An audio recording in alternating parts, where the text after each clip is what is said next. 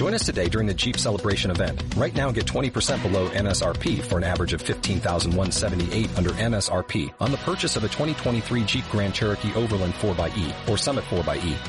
Not compatible with lease offers or with any other consumer incentive offers. 15,178 average based on 20% below average MSRP from all 2023 Grand Cherokee Overland 4xE and Summit 4xE models in dealer stock. Residency restrictions apply. Take retail delivery from dealer stock by 4-1. Jeep is a registered trademark.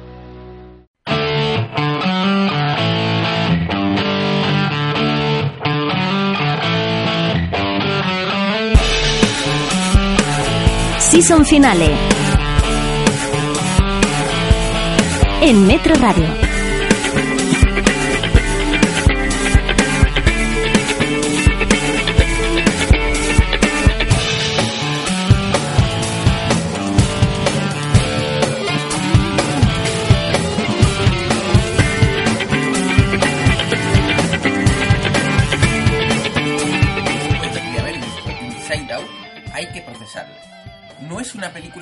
De analizar o emitir un juicio, pues hay tantas capas en la nueva joya de Pixar que se hace difícil empezar.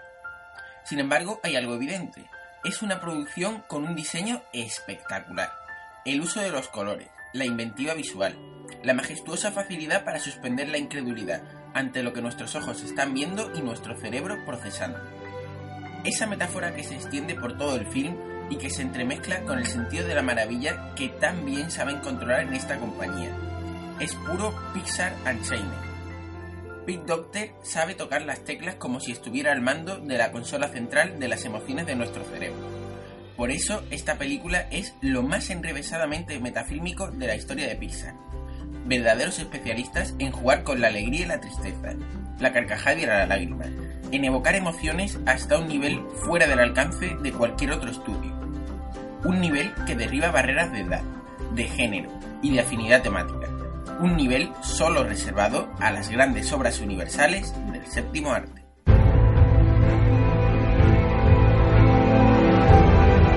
Películas.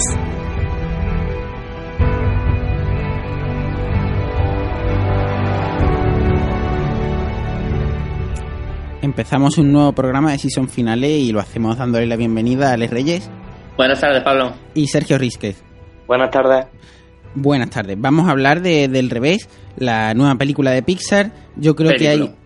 peliculón, evidentemente. Hay que hablar muchísimo de esta película, hay que ponerla eh, donde se merece, porque yo creo que es una película, como hemos dicho en, el, en la editorial, muy, muy recomendable para todas las edades, para todos los gustos, para todas las afinidades temáticas, y lo es porque es una película inteligente y que además sabe evocar emociones. eh, dos conceptos que, que no siempre van de la mano y que no tienen por qué ser eh, conceptos que, que casen bien, pero en este caso eh, sí lo hacen. Yo destacaría sobre todo, y creo que, que es el mayor acierto, el guion, porque sabemos que siempre los guiones de Pixar están muy medidos, pero en este caso el guion es más del 75% de la película, aunque el resto de la película eh, sigue siendo súper disfrutable. En el guion yo destacaría que, que las emociones, por ejemplo, eh, sabemos que de lo que va la película, eh, las emociones nos muestra un poco cómo, cómo las emociones eh, dominan el cerebro y cómo el cerebro de un niño va, va cambiando y va evolucionando y va convirtiéndose en un adolescente. Y, yo creo que es una película mágica por eso, porque partiendo de una idea muy muy abstracta o muy metafórica consiguen crear una, una película tangible y eso pues pues la hace diferente. No sé si estás conmigo, Ale, pero, pero el guion se puede decir que es la parte más importante en esta película. Hombre, como parte más importante, ahí no te puede quitar la razón nadie, pero has dicho el 75% y el diseño de producción yo creo que ahí también ha jugado un papel hiper importante. El diseño de, de, por ejemplo, las islas de la personalidad que te presenta al principio.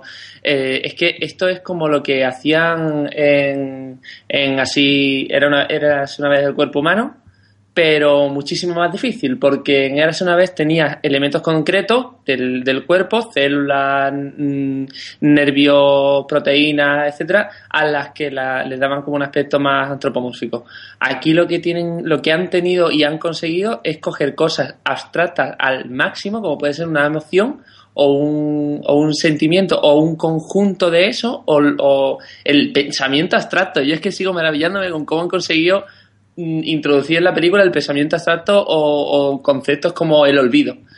Y, y, lo han conseguido materializar y hacer una historia que aparte de, maravillarte en, cómo está representado, que ya de por sí es una maravilla, nada más que el, hecho de disfrutar de cómo han conseguido transformar lo que no se ve o no se toca en algo que sí y poder darle todas las vueltas que quieras que no cojea por ninguna parte, la... eso ya es súper disfrutable y luego han conseguido hacer una historia que además de eso te cuente una moraleja adulta, porque la moraleja de la película, que no vamos a hablar de ella porque se destriparía mucho de, del guion, pero es muy, muy adulta, de, de yo sé, de, sesiones de psicología que puede tener cualquier, cualquier persona adulta a lo largo de su vida. Aprender a manejar sus emociones. Y aparte, hacerla disfrutable para niños. A mí, yo es que fui con las expectativas muy altas porque había escuchado que era lo mejor que había hecho Pixar. Yo soy muy, muy fan de Pixar y, salí maravillado. Vaya, cualquier. Mi frase desde que vi la película es que cualquier crítica desbordada para bien se queda corta. En cuanto al guion, lo que, lo que estaba comentando eh, iba más en el sentido de que, de que es un guion eh, y todo gira en torno al guion. Eh, si tenemos un diseño espectacular, si tenemos metáforas visuales, todo, todo gira en torno a ese magnífico guion y, y como después, evidentemente, pues lo han interpretado los responsables de arte y lo han trasladado a la pantalla. Pero... Claro, aquí es que mm, yo creo que casi que que se mezclan las dos disciplinas, la escritura del guion y el diseño de producción, cuando tú cuando necesitas construir y llegar al concepto de una isla de pensamiento, yo creo que ahí han tenido que trabajar muy, muy, muy de la mano guionistas y, y el equipo de arte, porque tú como guionista puedes decir hay una hay una isla de pensamiento, pero para que eso funcione y sea para que conceptos tan tan raros y abstractos aunque los plasmes dentro de la historia como personaje o como escenario funcionen y, sean identificables y, se, y sea fácil construir una historia alrededor de ello, el diseño de producción tiene que estar muy, muy currado. Yo creo que es casi, casi que se han fundido, que en esta película se han tenido que fundir los dos de, las, dos, las dos vertientes para, para poder crear la maravilla que han creado.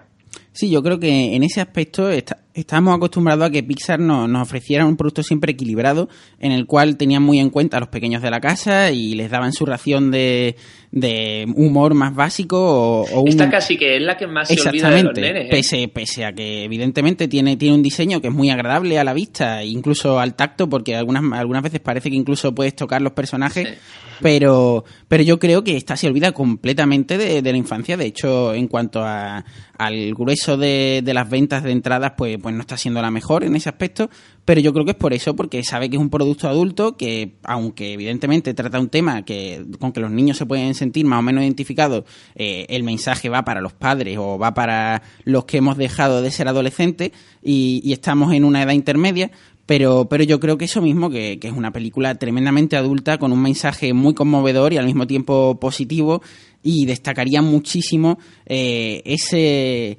ese, digamos así, eh, esa lucha que hay entre la tristeza y la alegría, como, como no debería eh, de sobreponerse una sobre otra.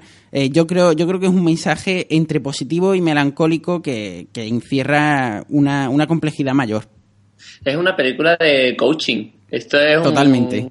lo que sería una novela de Paulo Coelho, pues esto es una película de Pixar y de, la misma rama.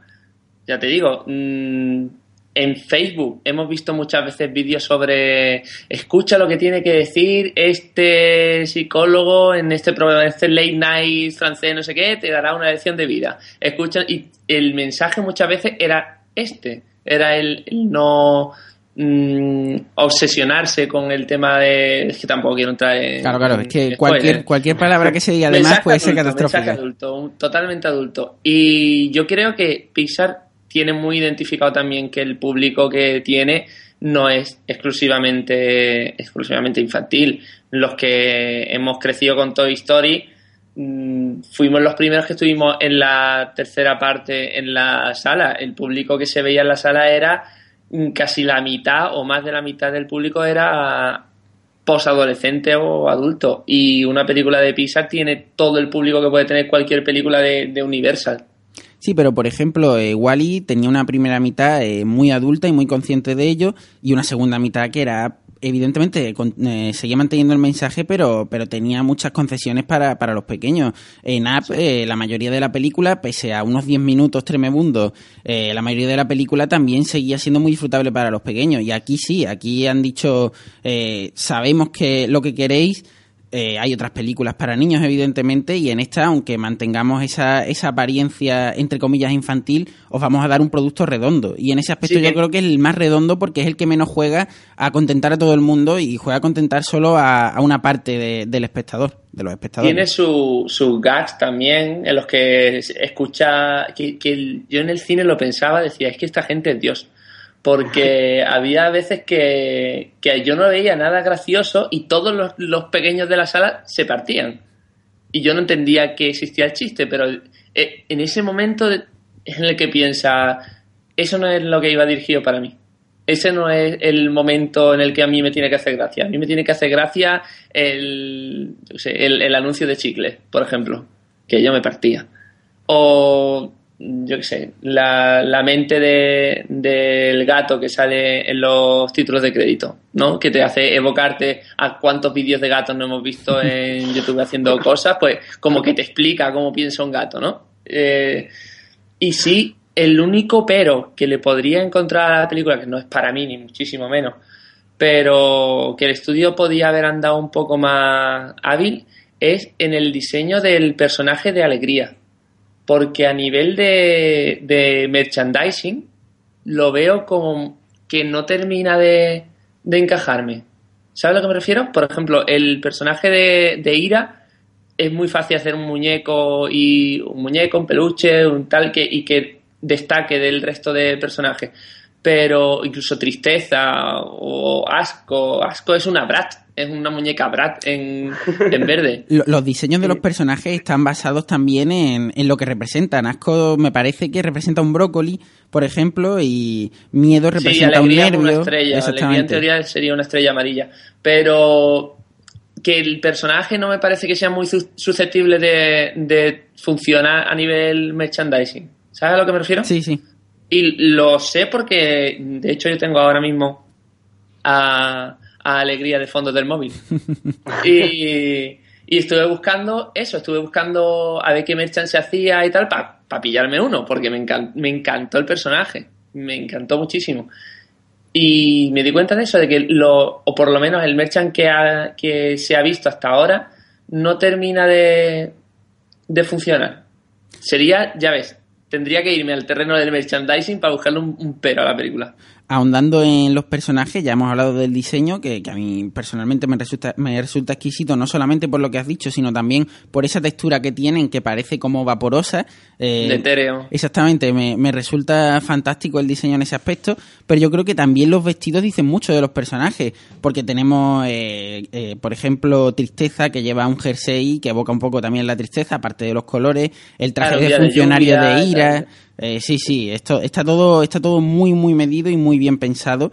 Y yo creo que ya para terminar podemos hacer un poco de, repaso de la inventiva visual tan grande que tiene esta película, sin entrar en spoiler, porque, por ejemplo, el tren del pensamiento, las islas de la personalidad, el laberinto del largo plazo, el pensamiento abstracto, el subconsciente, incluso donde, donde eh, suceden los sueños, yo creo que son eh, escenarios de, una riqueza y una, de una imaginación brutal y el concepto del olvido, cómo plantean el concepto de, del olvido y que unos pensamientos se, se, se repitan más que otros, es, que es tremendo, es tremendo todo. Todos los conceptos, es una película que mientras que la estás viendo, tu cabeza está al, a mil, tu memoria RAM del cerebro está al tope, porque estás hilando las relaciones entre lo que te están contando y cómo tú funcionas. Y yo creo que todos, mientras la vemos, nos imaginamos nuestra, nuestro cuadro de mando y qué personaje tendríamos más fuerte que otro, etcétera, etcétera, qué, qué isla sería más predominante, cómo sería nuestro, nuestro sueño producciones, etcétera, etcétera. es que es tan disfrutable en tantas vertientes. De hecho, no sé, si sois conscientes, de que me estáis elevando las expectativas mucho, muchísimo, ¿eh? da igual, da igual, no tengan miedo de ir al cine con las expectativas súper altas porque no me imagino quién puede salir decepcionado de esta película. Sergio, tienes que tenerlas ya muy altas, ¿eh? Porque la verdad es que le están dando mucha caña y no he, no he encontrado críticas negativas casi. Las críticas negativas que he encontrado ha sido porque han querido, porque les tocaba ser lo negativo en ese momento. sí, sí, como el que decía que Pixar que por qué se endiosa Pixar como, como los cracks de la originalidad cuando siempre hacen lo mismo. Pero si lo hacen pues, bien. Sí, ese es tu argumento, campeón.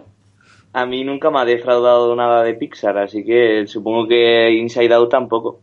Claro, lo que pasa en Pixar es que siempre tenemos como, como un nivel medio muy alto. Entonces, si te defrauda una película de Pixar, sigue siendo una película disfrutable, pero que a lo mejor no colma tus expectativas, pero todas tienen una calidad eh, fuera de toda duda. Y a partir de ahí ya entra dentro mucho la, la, subjetividad tuya de si es una película que va contigo, si se acerca a lo que, a lo que tú creías que era, pero ninguna película de Pixar o casi ninguna película de Pixar puedes decir que es un fracaso total porque, porque no existen los fracasos totales cuando están tan bien pensadas. Claro. Hombre, una película que hace, que te provoca, como me provocó a mí, que nada más llegar a casa lo que hiciera fuera mirar si tienen pensado hacer secuela, porque lo que quería era más, más metraje. Necesitaba ver más porque es una propuesta nueva. Lo bueno que tiene esta peli es que es una propuesta nueva en cada escena. Cada escenario es como otro derroche de, de imaginación, como que te presentan otra idea nueva que no te habían presentado hasta ese momento. La presentación de personajes de, de 20 minutos, media hora, de personajes y, y, de entorno, que el entorno es un personaje más y en esta película sea una verdad como un templo más grande que, en ninguna, mm, es, es, tan disfrutable como todas las escenas que se presentan luego, que te siguen presentando más personajes y más escenarios. Entonces, como eso nunca acaba en la película, nunca llega a, a tener todo planteado y empezar con la historia, sino que el planteamiento se va sucediendo durante toda la película, te quedas con ganas de más. Es que yo habría visto 100 horas de... Si hubiera, si hubiera mantenido el nivel, claro, si, hubieran hecho las 8 horas de película que decían los guionistas que tenían material para hacer. En ese aspecto la película calca mucho la estructura de, la Odisea, por ejemplo, que sabemos que funciona siempre, desubicando a unos personajes que, que evidentemente tenían que estar en un sitio pero están en otro y recorriendo esas islas que no dejan de ser también islas como, como pueden ser eh, escenarios diferentes y, mostrándote una aventura en todas reglas, más allá de todas las metáforas visuales que hay, eh, todos los personajes que se van encontrando por el camino y que van forjando eh, ese final tan no tan épico, pero sí tan sentimental. Yo creo que es una película que por fuera puede narrar, narrar algo muy pequeño, porque evidentemente te narra un momento muy concreto de la, exactamente, muy concreto de la vida de, de Riley, la protagonista, pero evidentemente con la complejidad visual y narrativa que tiene, eh, es una película tremendamente profunda. Eh, es, una, es una película disfrutable para todas las edades, pero los que realmente la vamos a disfrutar eh, somos los de 20, 30, incluso 40 años, porque evidentemente es el público al que va dirigida.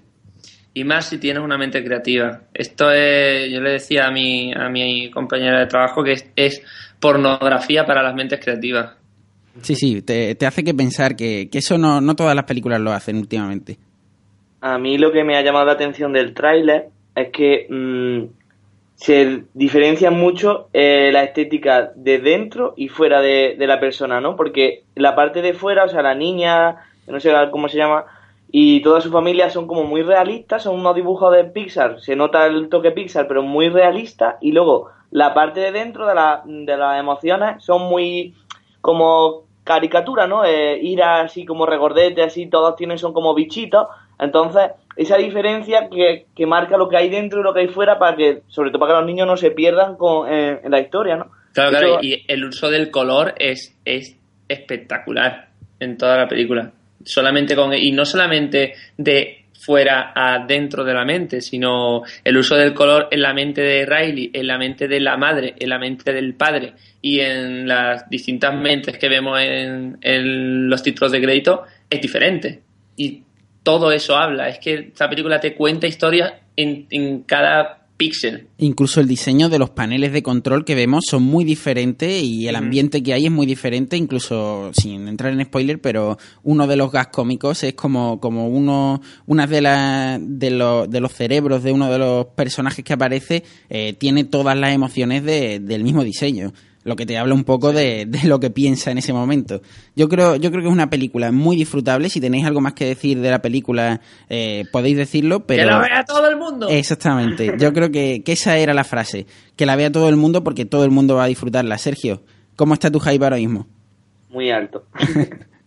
pues vamos a pasar de, de, hablar de una película de Pixar a hablar de otra porque hablamos del tráiler que, que se ha iniciado ahora, del viaje de Arlo, la nueva entrega de Pixar para este invierno y yo creo que, que, explora bastante bien qué hubiera pasado si el meteorito que destruyó a los dinosaurios pasara de largo. Esta es la premisa de la película y nos muestra unos, unos, dinosaurios quizá demasiado humanizados, unos humanos salvajes que conviven con los dinosaurios y se comportan como animales.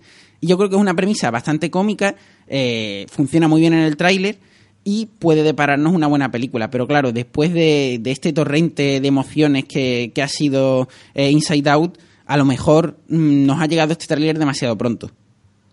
Hombre, yo tengo que confesar que desde el principio, mmm, desde los concept art que, que, vimos hace meses ya, muchos meses, mmm, temía que, que, luego el diseño de, de, personaje fuera idéntico, y lo es. A mí el personaje principal, Arlo, el, el apatosaurio es, creo, ¿no? Sí. Eh, no me gusta nada no me gusta nada, me parece mm, demasiado simple. Va en, sintonía, o... va en sintonía con lo que nos ha mostrado Pixar siempre, ¿eh? y después tenemos que ver los fondos que salen Pero es que no me parece todo el que, ambiente. Ni que... que concuerde con el resto de dinosaurios, con el diseño del resto de los dinosaurios. Me parece que tiene una línea demasiado simplificada. Dema no, no tiene apenas detalle. A mí el diseño del personaje no me gusta. El, lo que te cuenta el tráiler tampoco es que me, me, llame demasiado la atención. Pero mmm, yo casi no voy a ver la película de App la primera semana porque no me llamaba nada la atención, ni el diseño, ni, ni la historia. Y ahí está. Es que Pixar lo va a hacer bien. No, es inútil mmm, bajar las expectativas porque sabes que al final lo va a hacer bien. Sergio, Tú has visto el tráiler, ¿no? Sí, he visto el tráiler. Me llama más la atención el de Inside Out, pero no sé, pinta bien. Yo no sé, Pixar es Pixar y nunca, nunca defrauda, ¿no? Pero posiblemente, no sé, ha salido muy pronto lo que decís vosotros, que muy pegados los, las dos películas, creo. Sí, una estrategia para bombardearte con, con, el hype de las películas de Pixar y que no tengas un momento de respiro. Vamos a pasar de, de hablar de este viaje de Arlo a The Revenant, que es la nueva película de González Iñárritu después de Berman.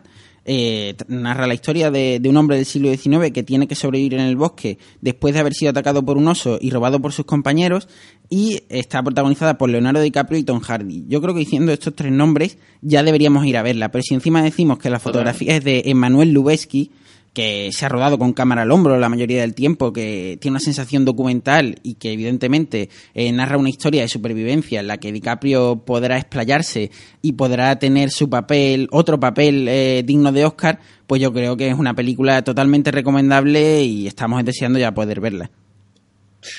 Para mí, DiCaprio es a actores lo que Pixar es a estudios.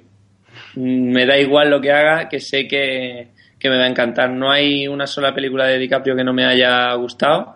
Me parece que es de los actores que, que hay ahora mismo el que tiene mejor criterio para escoger guiones. Y te digo lo mismo, mm, el tráiler no me apasiona, no, no tiene nada que me llame demasiado la atención, pero es DiCaprio. Me, da igual lo que haga que voy a ir a verlo y seguro que me gusta. Y Tom Hardy también me, me parece que en todos los papeles que le he visto, que le he visto menos, obviamente le hemos visto menos que a DiCaprio, pero también ha elegido mmm, papeles cuando menos originales. Son dos tipos muy intensos. Yo creo que si, sí. si hay un, una película en la que los puede unir y una película que, que va a hacer que salga a su lado salvaje, como parece que va a ser esta, creo que podemos tener unas interpretaciones de, de mucha altura. ¿No estás conmigo, Sergio? Sí, sí, a mí el trailer me ha gustado. Me, me llama la atención. Lo que no Birman no me gustó mucho y Alejandro Iñárritu como que no le tengo mucho no sé, me, me chirría. No me... Lo sé, pero... Estamos afilando cuchillos, Sergio. No me gusta mucho ese director. Pero no sé, la película la veo diferente a sus otras cosas y el trailer por lo menos y yo creo que me puede gustar. Además que DiCaprio a DiCaprio y hasta ahora, hasta ahora no ha hecho nada que no me haya gustado. Pues ahí lo dejamos y ahora vamos a hablar eh, brevemente de la nueva de 007, ya ha salido el tráiler, eh, la película se llama Spectre, eh, con Sam Mendes nuevamente, ya dirigió Skyfall y Daniel Craig, Mónica Bellucci y Christoph Waltz como el malo de esta ocasión, yo creo, yo creo que, es una película, por lo menos un tráiler bastante interesante, eh, te muestra organizaciones secretas, mucha acción, yo creo que escenas que nos recuerdan a, Bond más clásicos, eh, Bonds más espectaculares, más, centrados en lo espectacular que, que, en la narración, pero evidentemente siendo Sam Mendes y teniendo Skyfall como, como la última película que dirigió eh, de manera positiva, yo creo que podemos decir que es otra nueva película que hay que, que, hay que apuntar como película para ver eh, de manera inmediata. A mí me ha, me ha, dado la misma sensación que a ti, Pablo. Me ha parecido mm, el James Bond de antes. No sé si para bien o para mal. Depende de, de cómo se enfoque, porque acabamos de tener a Kingsman con ese toque de Bond total de homenaje a todas las películas de 007 clásicas y petándolo, si este hombre vuelve a hacerlo bien, pues está bien. Sí, además tenemos que decir que es la última de Daniel Craig y que evidentemente a quien le guste el Bond de Daniel Craig, que hay bastantes detractores, no, no lo pensaba, pero buceando por internet me he encontrado con bastantes detractores de, Daniel Craig, pues yo creo que, puede ser un fin de fiesta muy, muy interesante. Creo que también es la última de San Méndez, Así que nos pueden ofrecer algo, algo interesante. Mónica Bellucci eh, parece que nació para, para un papel en, Bond. Eh, suponemos que como una chica mala de Bond. Y como diría Sergio, tiene, tiene, mucha la cara, de salir en 007. y finalmente Christoph Waltz, eh, sabemos que como malo lo ha, lo ha hecho todo ya y tiene también toda la cara de poder ser un gran malo de Bond. Que además en esta ocasión parece que, la trama va a ser algo más personal de lo que es habitualmente, eh, con lo cual eh, podremos ver eh, situaciones más dramáticas, como ya vimos en Skyfall, por ejemplo. No sé si tienes algo que añadir, Sergio. A mí el tráiler me ha gustado mucho. Me gustan las pelis de espías, pero es verdad que últimamente estoy un poco desconectado del, del género. Pero me ha gustado mucho y sobre todo me gusta que mm, lo que has dicho, que toque temas más personales, porque es como que, todo está relacionado con, con Bond y eso puede darle un toque bastante interesante, no solamente coger al malo y tal, que bueno, pero aquí yo creo que eso le va a dar mucho juego. Además, para ser la última de Daniel Craig, puede ser que sea un buen cierre de, de exactos como, como James Bond. No sé, a ver qué, a ver qué sale luego. Y antes de irnos a Publi, tenemos que hacer un apunte y es que Sharnado eh, la película Trash por excelencia eh, va a estrenar un, nuevo capítulo. De hecho, se estrena hoy, el 23 de julio, y los aficionados podrán votar eh, si Tara Reid vive o muere para la siguiente, porque sabemos que, va a haber una cuarta el año que viene. Y yo creo que, es una película súper disfrutable, sobre todo cuando a partir de la segunda vieron que podían hacerlo más grande, con más dientes, mucho más espectacular y que el público es lo que quería y, creo que es una saga muy divertida para ver en, esta, en estas tardes o en estas noches de verano que, que puede refrescar bastante. Yo entiendo también que el presupuesto que tengan para tercera será el doble que para segunda, que fue el doble que para la primera. Solamente hay que ver eh, las barrabasadas que hacían matando, destripando, eh, cortando tiburones por la mitad, que en la primera eran más o menos comedidos, en eh, la segunda se pasaron, o por lo menos no creía que podía ser, que pudiera ser más espectacular, y parece que esta tercera, ambientada en la Casa Blanca o con escenas en la Casa Blanca, con muchas comillas, pues, pues puede ser que tire todavía más por la espectacularidad. Sí, yo mm, ponga el cartelito de bebe con, moderación, pero recomendaría jugarla más que verla. El juego de bebe un chupito cada vez que, alguien muera y nadie muestre ningún sentimiento, o otro chupito cada vez que salga un tiburón de plástico y luego se digital y luego otra vez de plástico, etcétera, etcétera, etcétera. Es un muy buen plan para disfrutar de Charnado. Pues ahí lo dejamos. Sergio, ¿tú eres habitual de Charnado? No he visto ninguna todavía. Pero la quiero ver porque tiene que ser muy divertido verla. Pues con chupito, Sergio, con chupito. Pues la veré con chupita. apúntatela, apúntatela porque no te vas a arrepentir, son muy divertidas. Y ahora nos vamos unos minutitos a publicidad y volvemos de inmediato. Autovisa. Tu Ford en Autovisa siempre al mejor precio. Date prisa, ven a Autovisa en Avenida de Velázquez 309 en Málaga y Juan de la Cierva 8 en Marbella.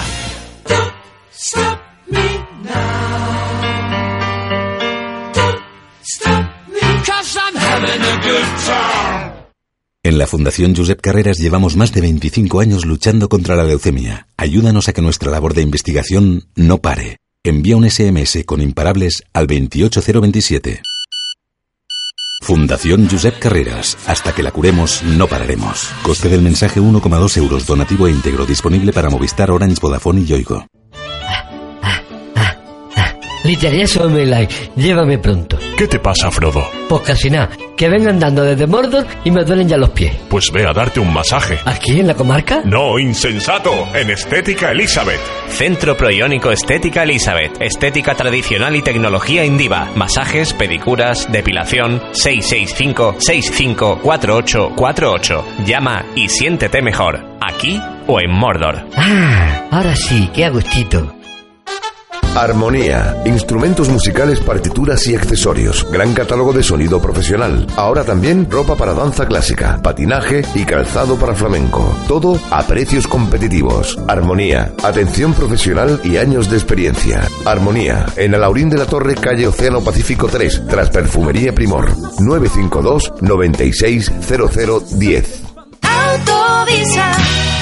Tu Ford en Autovisa siempre al mejor precio. Date prisa, ven a Autovisa en Avenida de Velázquez 309 en Málaga y Juan de la Cierva 8 en Marbella. En cada esquina, una inquietud. En cada calle, una historia. En cada plaza, un protagonista. El vendedor de peines. Vendemos vida. Porque nuestra Málaga es una ciudad viva. Soy Rafael Calvo, el vendedor de peines. Los martes de 8 a 9 de la tarde y los jueves de 7 a 8 de la tarde. Les espero.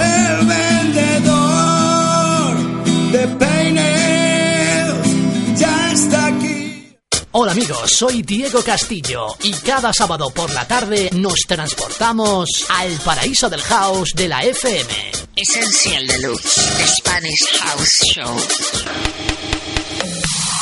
El sonido house más selecto, con novedades, repaso a la Essential Deluxe Chart, nuestro single del mes, colaboraciones de lujo y mucho más. Essential Deluxe con Diego Castillo, sábados de 8 a 10 de la noche en Metro Radio.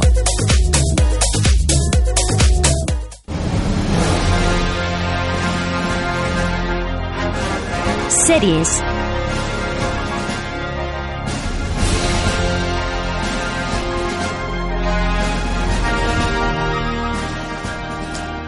Volvemos de publicidad para hablar de series y para eh, presentar a Miriam Lagoa del diario.es. Muy buenas tardes, Miriam. Hola, buenas tardes, ¿qué tal? ¿Qué tal? Pues vamos a hablar de Flash, eh, la serie de CW producida por Greg Berlanti y con el piloto dirigido por David Nutter. Está basada en el cómic de DC y cuenta la historia de Barry Allen, un humano afectado por un rayo eh, provocado por la destrucción de un acelerador de partículas y que le da el poder de la supervelocidad y la regeneración rápida de heridas. Es un crossover, o por lo menos tiene parte crossover con Arrow, y yo creo que lo que hemos podido ver, lo que nos ha dejado ver Antena 3, porque aunque es cierto que la, serie ya ha terminado en Estados Unidos, eh, la estamos viendo a- al nivel español, pues, pues yo creo que, que es una serie divertida, fresca, eh, a lo mejor no muy original y demasiado teen. Eh, no sé qué, qué es lo que ves tú, Miriam, pero yo creo que es una serie, por lo menos por ahora, recomendable. No sé si la has visto entera o solo estos tres capítulos que nos ha ofrecido Antena 3.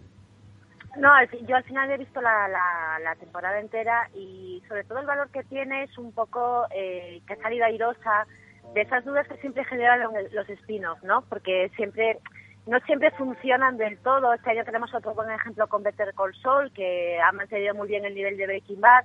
Y de Flash, la verdad que eh, ha mantenido también muy bien el nivel de Arrow.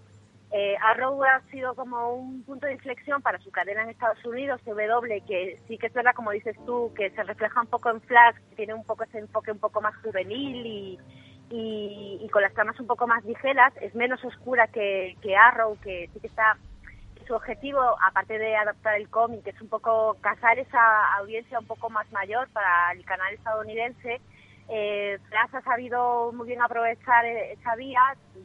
Es un spin-off, pero no se termina, no quiere aprovecharse del todo de Arrow, sino que quiere desarrollar una personalidad propia y yo creo que lo ha conseguido. Y aparte que a su vez Arrow y Flash juntos han dado, han dado origen a otro spin-off que también llegará el año que viene, que es Legends of Tomorrow y que es un poco también seguir la, la moda de los superhéroes que hay ahora mismo en, en televisión, ¿no? Que cada cadena parece que quiere el suyo y aquí tenemos tres ejemplos en una misma cadena. ¿Y no crees que, es un poco excesivo, no por, no por The Flash, porque me parece muy bien traído el personaje y además un personaje que cuenta con, con mucho fenó- fenómeno fan, pero, pero yo creo que ya Legends of Tomorrow ya se pasa un poco, ¿no? Ya me parece que es tirar demasiado el chicle. Sí, bueno, puede que sí, pero también es inevitable porque estamos hablando de cadenas que en Estados Unidos eh, no dejan de ser eh, generalistas y al fin y al cabo viven un poco de los de los índices de los de audiencia. Es verdad que la las cadenas de cable como HBO o Showtime o ABC se pueden permitir ciertas lic- licencias, no depender tanto de la publicidad, pero estas cadenas eh, sí que dependen de ello. Entonces está claro que cuando ven un filón eh, lo aprovechan al máximo. Al final la tendencia se terminará agotando, pero ahora mismo lo que mandan son los superhéroes. Habrá que ver cómo funciona Legends of Tomorrow. Como dices tú, a mí sí que me, ya me parece eh, un poco excesivo, pero también lo digo a título personal, porque no hay que olvidar que la base fan de los, de los superhéroes es, es muy amplia, también es muy exigente y seguramente si no es buena eh, no lo pasarán por alto, pero mientras la tendencia mande es inevitable que, tendrá, que tengamos más series de este tipo. Sobre todo porque son superhéroes de segunda, ¿no? Los de Legends of Tomorrow. Sí, esto ya es eh, coger de... Coger del cajón. Sí, sí, que era un poco obligación de, de seguir un poco la brecha y, y le han dado le han dado vía libre. Es verdad que más que los superhéroes en sí, lo que tiene enganche es el, el reparto de actores. Yo creo, eh, casi podría asegurar que ahora que han vuelto los rumores y que está en marcha el spin-off de Breaking, oye, de Breaking Bad, perdón, de Prison Break, pues también se querrán aprovechar que ellos mismos tienen a dos actores de Prison Break. Entonces, pues no sé, habrá que ver. Siempre es un poco arriesgado eh, juzgar sin haber visto nada. Apenas hemos visto un tráiler, entonces, pues nada, cuando tengamos el piloto, pues en ese momento podremos ver si merece la pena o no. Sergio, tú también has visto The Flash entera, ¿no? Sí, yo he visto Eh. The Flash entera y, y me gusta muchísimo mm, la, la serie. De hecho, esta temporada, la primera temporada de Flash me ha gustado más que la, la tercera de Arrow, que yo creo que ha aflojado bastante Arrow en esta tercera temporada y sin embargo Flash ha demostrado que, que puede mm, ser un buen spin-off, mejor que su serie materna, por lo menos en esta temporada. Y bueno, sí es verdad que es una serie más luminosa en el sentido de que Arrow es más oscura, pero también porque el personaje de Flash, más que una venganza, lo que quiere es, justicia, ¿no? Y en eso me recuerda más a Smallville, también por el procedimentalismo de, de los primeros episodios, que es todo más, aparece un, malo con, con poderes y él lo tiene que, detener. Pero no sé, la veo bastante, bastante chula y, y bueno, cuando terminéis la temporada entera, tú, Pablo, sobre todo, verás como que la segunda puede ser un poco más oscura y puede tirar un poco más por eso. No te cuento nada más. En ese aspecto pasamos de, de un héroe como, como es Arrow, que en principio, en su primera temporada, pues no tenía muchos miramientos, después ha ido teniendo un poco más de moralidad, pero, pero era un superhéroe decididamente oscuro o pretendidamente oscuro, pese, pese a que la serie muchas veces toma otros derroteros, y en este aspecto Flash pues está un poco más eh, eh, comedido, ¿no? Porque lo que tiene que hacer es eh, defender la ciudad, eh, tiene que matar metahumanos o tiene que eh, frenar metahumanos y mientras no sean humanos, mientras no sean eh, seres inocentes, pues, pues eh, todo, todo eso está bien, está más justificado en ese aspecto. Sí, sí, estoy totalmente de acuerdo. Además, yo creo que mm, es también fiel a, bueno, no he leído los cómics, pero por lo que he oído, es fiel a los cómics, sobre todo por el hecho de tocar muchos temas así más como los, viajes en el tiempo. No sé por qué los cómics siempre tratan mucho los, viajes en el tiempo, la realidad alternativa. Y bueno, pues ya sabemos en el primer, en el piloto que, que algo de eso va a haber en la serie y, y, y en Flash eso lo, lo, se va a ver y yo creo que eso es lo que le hace también más, que le crea más el hype, por lo menos para mí, que me encanta esa temática. Pues pasamos de Flash y vamos a hablar de Aníbal porque se ha acabado la trama que transcurría en Florencia y yo creo que ha alternado momentos surrealistas con otros más propios de películas como, como 007 y yo creo que eso se debe muy mucho a que ha variado mucho eh, la elección de directores. Cuando estaba Vincenzo Natali pues era todo mucho más surrealista eh, mucho más pensado para, para un público más exquisito. Y en otros capítulos pues ha habido directores más random por decirlo de alguna manera que han optado por, por avanzar la trama, que evidentemente cuanto más te recreas en los detalles, pues, pues menos puede avanzar la trama.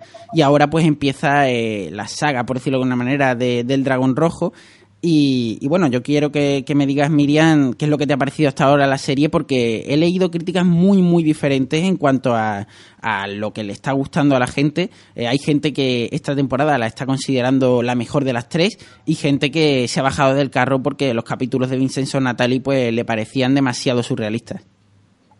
Pues yo con Aníbal la verdad que, que a título personal es una de las series que ahora mismo más me gusta. Eh, estoy esperando, como estás comentando, no sé si la tercera es mejor que la segunda, sobre todo porque estoy esperando a que, la tercera se emita de, al completo, sobre todo por eso, porque ahora mismo va a tener un, corte, eh, que es la entrada en escena del dragón rojo.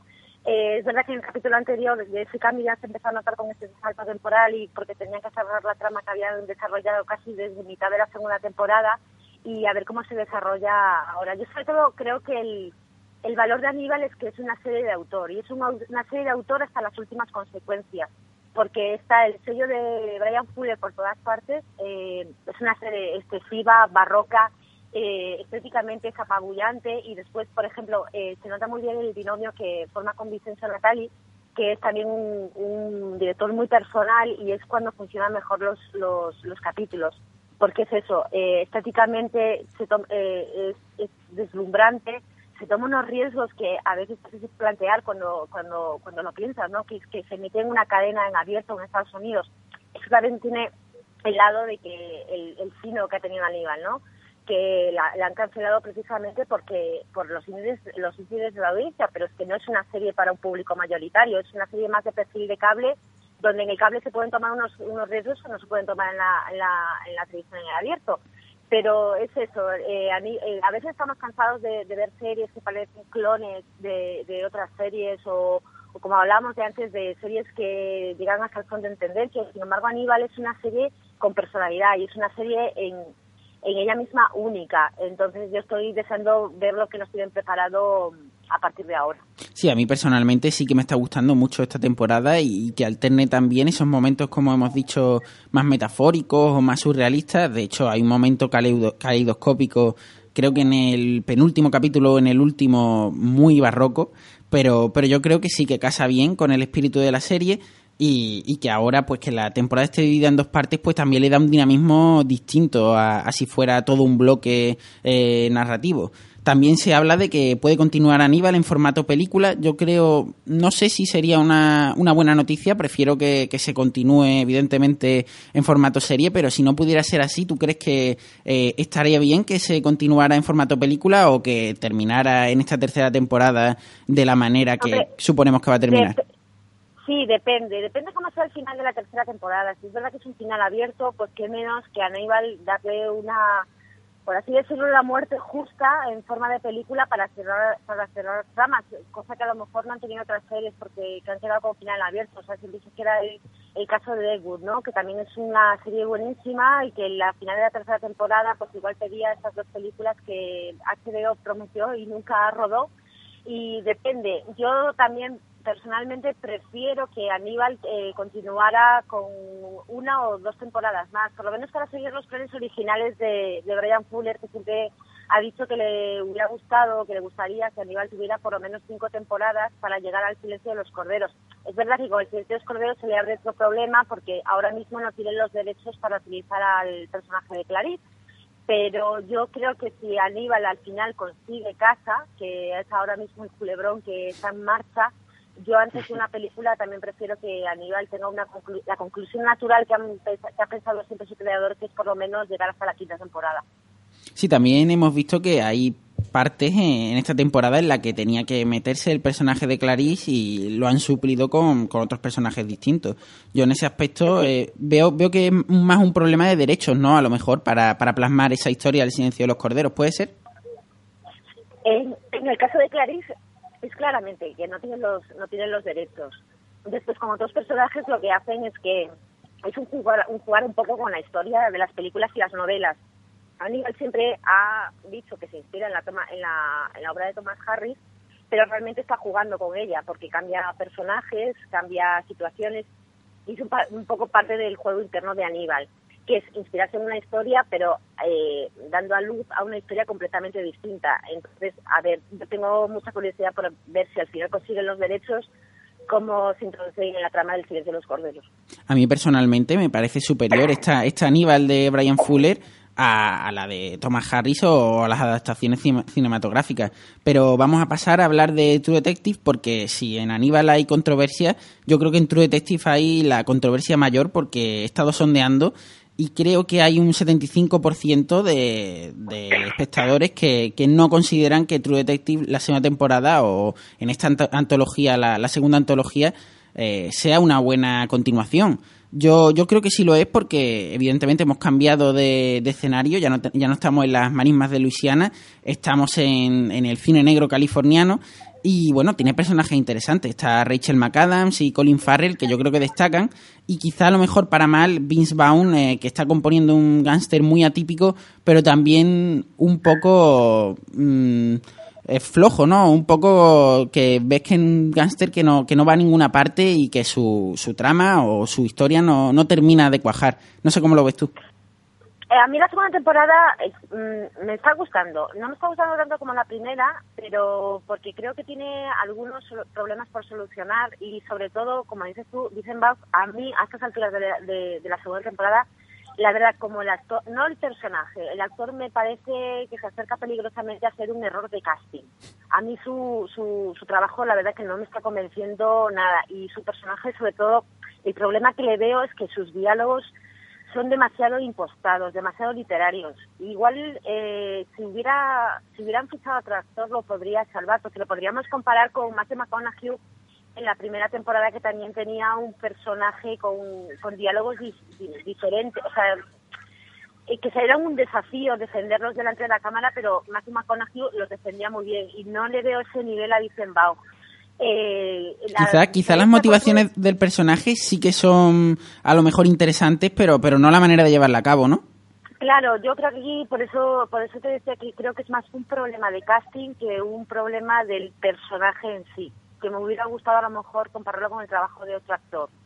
Después, lo que pasa con True Detective y las críticas que está teniendo, a ver, hay que tener en cuenta que es una serie antología, por lo tanto, la primera temporada no se va a parecer a la segunda, puede cambiar el estilo, puede cambiar la historia, puede cambiar los personajes como ha sido, como así ha sido, y sobre todo que eh, lo que tiene True Detective y la segunda temporada con la primera parte de la historia y todo lo demás, es que sí que puede parecer más convencional, porque no deja de ser una, eh, una historia de detectives atormentados investigando un entramado mafioso que a lo mejor no está tanto tan condicionado como con- por el paisaje, por el ambiente como era la primera temporada, que fue además uno de sus puntos fuertes. Pero eso no quiere decir que sea mala, es simplemente diferente y a la hora de juzgarlo, por lo menos a mí, a título personal, yo me lo estoy pasando bien con la segunda temporada, me interesa lo que me están contando y quiero ver cómo la, cómo la rematan. Es verdad que sí, tiene esos problemas de guion, yo a veces veo diálogos demasiado impostados, eh, demasiado literarios que no no terminan de funcionar tan bien en una serie de televisión y el personaje dice mal, pero por lo demás me parece que el trío de, de policías es muy interesante y los tres actores lo hacen bien. No sé si Sergio ha visto la, la serie hasta, hasta el capítulo 5, Sergio. No, solo vi el piloto. Pero bajaste, no ¿no? sé, estoy leyendo muchas críticas negativas de la serie y yo creo que son porque la gente es demasiado exigente y no sé, no como no lo he visto no puedo juzgar, pero yo creo que la gente es demasiado exigente y que pide demasiado. Yo creo que la serie no, por lo menos lo que pintaba el piloto no está tan mal, no es tan diferente de la otra, tiene sus diferencias, pero tampoco como para leer cosas como he leído que era en plan que era nula y que no se podía ver y que no la recomendaban nada. Dudo mucho que True Detective la segunda temporada baje tanto el nivel con respecto a la primera. Yo comparto lo, lo, que dice Miriam con que la trama de policías y la trama más cercana al cine negro, porque evidentemente la trama de Bond por ahora eh, no se acerca tanto, pero por ejemplo el personaje de Colin Farrell me parece, es cierto que en algunos momentos tiene diálogos demasiado impostados, pero yo también creo que, que es cosa de la traducción, ¿no? No sé si estás conmigo Miriam, pero hay momentos, sobre todo cuando, cuando están en el bar con, con la cantante de fondo, que ahí la traducción a lo mejor es demasiado literal y eso es lo que hace que, que veamos que es demasiado impostado el diálogo.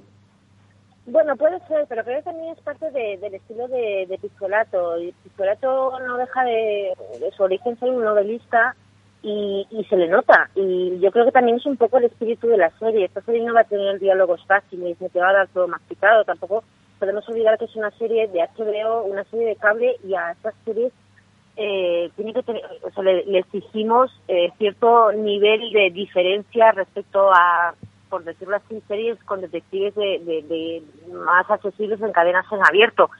Eh, no creo que sea por eso tanto problema de la, de la traducción, sino entrar un poco en la, en la psicología, un poco en el estilo de pistolato. En la primera eh, pasaba lo mismo con los monólogos de, Macana, eh, de Matthew McConaughey. Es, mm, el, el estilo de la serie es el que es y, y ahí, yo creo que a partir de ahí se puede juzgar. Yo creo que es verdad que sí, que igual está un escalafón por debajo de la primera. La primera es que tenía varios elementos para ser especial, pero de ahí decir a que es una, una temporada mala, a mí la verdad no me lo parece. Pues pasamos de True Detective para hablar de, de, otra serie de verano, otra, otra serie que está teniendo también una acogida irregular, que es Mr. Robot. Eh, sigue avanzando en su trama. Eh, yo creo que los capítulos que se han visto hasta ahora son notables. Quizá el cuarto tiene un pequeño bajón, pero tanto Rami Malek, que, es el que interpreta al protagonista Elliot, como, como la trama me parecen muy muy interesantes, están bien llevados, eh, tiene una ambientación bastante, bastante rica, bastante interesante. Y, y, bueno, es una serie con muchísimos ecos de, del cine de los 90 o de los 2000, eh, como puede ser el Club de la Lucha. Eh, también tiene en, en, capítulos, por ejemplo, el tercero tiene momentos eh, que recuerdan a V de Vendetta o incluso eh, la plasmación de, del, villano, por decirlo de alguna manera, recuerda a American Psycho. Yo creo que, que es una serie que bebe mucho de la literatura americana de, de esa época y por ahora está siendo una serie que si bien no está contenida a todo el mundo porque el tema no, no es un tema fácil o no es un tema del agrado de todos, pero a los que nos gusta sí nos está dando lo que, lo que queremos. Eh, Miriam, tú has visto Mr. Robot, ¿no? Eh, bueno, he visto los eh, tres primeros capítulos, sí. el, el, el, cuarto todavía no, pero bueno, sobre todo viene un poco a reivindicar los estrenos de verano, ¿no? Que nos parece que en, este, en verano, por lo menos años anteriores, o esa especie de leyenda urbana de que en verano se estrenan series de buenas o por lo menos aprovechables y Mr. Robot eh, ha venido a, oye, que en verano sigue siendo la temporada de series y nos podemos encontrar con series tan recomendables como esta. A mí me está gustando, sobre todo me ha sorprendido, porque también llevamos un poco de ha habido gustos por series con temas tecnológicos, pero estaba un poco más allá, ¿no? Porque tenemos por una parte el perfil del, del protagonista, pero va siendo que la serie tiene distintas capas y cada vez pues va indagando más y, y, y es un poco serie y cebolla, entonces también lo que te ata un poco a ella. Yo lo único sí, bueno, y sorprende también por, por la entrada de esta en escena por la portada grande de su, de su creador, también de su protagonista que había tenido papeles pequeños en otras series, pero no no un protagonista como, como, como Mr. Robot, y además queda muy bien el perfil para el personaje que es. Yo lo único, si le tuviera que poner alguna pega, es, creo que tiene un exceso de voz en off. Sé que va con la psicología de, del personaje, pero ya no es una serie muy accesible y, vamos, mi única crítica sería que a veces a mí me cansa un poco tanta voz en off. Sí, eh, también es cierto que, que, es lo que tú has dicho, ¿no? Es un personaje muy introvertido, eh, que si no tuviera voz en off, la serie estaría un poco coja. Yo creo que en ese aspecto sí que es verdad que abusa de la voz en off, pero si no tuviéramos voz en off, eh, bueno, evidentemente la, la concepción del personaje sería distinta, pero, pero perderíamos mucho de la, de la riqueza que, que, tiene la serie, ¿no? Y que yo creo que el personaje plasma muy bien eh, esa sociedad que está anestesiada y que poco a poco despierta y, y, bueno, uno más de la sociedad hasta que pasen cosas eh, en la serie que, esperamos que pasen. Y yo creo también que la figura que hay de, de ser un narrador poco fiable, pues también le da ese, ese halo de misterio que, que hace que la serie eh, no sea todo lo que ves y eso también, también le da, le da un toque atractivo, ¿no? Sí, esa subjetividad de, de la que estamos hablando, de, del toque de, narrador no fiable, en el cuarto capítulo lo explotan muchísimo y te, te recuerdan, es como que te recuerdan que todo lo que vemos, todo lo que oímos y todo lo que leemos en la serie es en función de, de Elliot, porque el cuarto capítulo, sin entrar en spoilers, yo creo que es el más subjetivo de los cuatro que han emitido. Creo que el que más, por lo menos en el que más se ve esa subjetividad, ¿no? No sé si estás conmigo de acuerdo, Pablo, ¿tú lo has visto? Yo el cuarto no he llegado a verlo entero, eh, evidentemente me he quedado en los tres primeros, que, que son de los que puedo hablar, pero, pero esos tres primeros sí, sí me han parecido muy interesantes y cada vez toman más esa línea, ¿no? De, de, evidentemente lo que estás viendo es una parte de la historia y si quieres verla toda, pues evidentemente no puedes fiarte de, del protagonista. Pues, sí, básicamente en el cuarto capítulo es como, no voy a contar nada, pero mm, eh, todo esto es como que más, extremizado, ¿no? Y es un capítulo más raro de lo normal, de lo que en- dentro de lo que vemos en, en Mr. Robot. Pero sí, yo creo que la serie va en una buena línea y que, y que bueno, que, que si sigue así puede ser un- una gran serie de verano. Miriam, ¿ibas a decir algo? Sí, que eso, iba a decir que eso, que, que me estás poniendo los sitios largos para ver el cuarto capítulo, que eso tengo pendiente. Bueno, y otro de los méritos que tiene Mr. Robot, que tampoco se nos puede olvidar un poco como nota curiosa, es que por fin parece que a Christian Slater se le ha quedado un poco, se le ha quitado un poco la etiqueta de gafe, porque hasta ahora las series que había protagonizado en televisión no habían ido más allá de la primera temporada y esta por lo menos va por buen camino. Pues la dejamos ahí. Yo creo que evidentemente cuando termine Mr. Robot ya podremos dar un veredicto final, pero por ahora sigue siendo una serie muy muy recomendable. Y también vamos a hablar ya brevemente de Fortitude, porque hablamos bastante extensamente en el anterior capítulo, pero yo quiero, Miriam, que nos des tu visión de la serie. No sé si la has visto entera y si la has visto entera eh, emitas un, juicio. Sí, yo he visto la primera temporada completa y la verdad, bueno, ahora para, para ponerse a ver en verano igual es una opción un poco rara, ¿no? Porque es como viajas a, a Noruega, a un, a un territorio helado, pero... Lo único, pero- lo único es por el, el fresquito que, que te puede evocar, ¿no? Sí, sí, sí, sí, debe ser- es la serie más refrescante que te puedes poner este verano. Casi te da ganas de ponerte debajo del nórdico, si no fuera una acción de alto riesgo. Pero bueno, lo que tiene es eso, eh, desvía un poco el foco, a veces hablamos eh, no demasiado y no inmerecidamente de la ficción estadounidense, porque es evidente que es la gran dominadora, pero Fortitude es una nueva muestra de que en Europa también se hacen cosas muy, muy recomendables y muy originales en su propio estilo, un poco Fortitude, de, si hubiera que definirlo y a lo mejor en pocas palabras, a lo mejor no lo hacemos justicia del todo, pero sería como un cruce entre Twin Peaks y Expediente X y sobre todo lo que tiene el valor es eh, lo de situar una historia en un ambiente completamente hostil. Eh, lo que tiene Fortitude, además de sus misterios, del misterio que a- con el que arranca la serie, es un poco conocer la mentalidad cerrada de eh, la comunidad en la que se desarrolla, donde todo el mundo ha llegado ahí por elección propia, huyendo de un pasado que poco a poco se va se va destapando. Entonces es lo que mantiene la intriga a lo largo de los 12 primeros de los 12 capítulos de la primera temporada. Y después otro punto extra que tiene es ese reparto lleno de caras conocidas para las seguidoras de la ficción televisiva y que están todos perfectos en su papel, desde Stanley Tucci, Michael Gambon, Verónica Coelho haciendo su primer papel en una serie internacional o, o Sofía Ball, ¿no? Y fue lejos de esos eh, de lana que, que utilizaba en, en The Killing y yo creo que también es una gran opción eh, para el verano, sobre todo tiene ese ese valor que tienen a veces las series europeas que igual con las americanas a veces nos pasa de que son temporadas demasiado largas y te pueden echar un poco para atrás. Fortitude tiene una primera, una primera temporada de 12 capítulos que se disfrutan mucho y se disfrutan pronto. Otro de los elementos positivos eh, es la mezcla de géneros también llevada que tiene, ¿no? Porque yo creo que funciona mucho eh, cómo se mezclan los géneros, cómo, cómo se entre- entremezclan unos con otros y, y el paso de uno a otro no es nada dramático. Una No, preguntita. Eh, bueno, Muy eh, rápida. Lo que ha dicho Pablo de, de la mezcla de género y teniendo en cuenta lo que me ha llamado la atención que has dicho tú, Miriam, de que juega un poco como a ser Twin Peaks y Expediente X, eh, yo como amante de la ciencia ficción, eh, toca mucho, a, a lo largo de la serie va a tocar más la trama de esta sobrenatural sobre el animal ese extraño que encuentran o, o es una trama que es totalmente secundaria y que luego no tiene tanta relevancia. Un, muy rápido porque ya nos quedamos sin tiempo. Sí, lo a ver, el- el- el- la trama fantástica sobrenatural es el detonante, lo que importa un poco es la psicología del pueblo, ¿no? Y cómo se retroalimentan los, los misterios y, y- y- y es- lo importante es ir conociendo a cada personaje. Yo creo que al final a mí es lo que me ha enganchado a la serie, ¿no? Conocer de dónde viene cada uno y cuál parece ser su objetivo. Y, Pues- de verdad los dos van de la mano, pero bueno, los dos suman.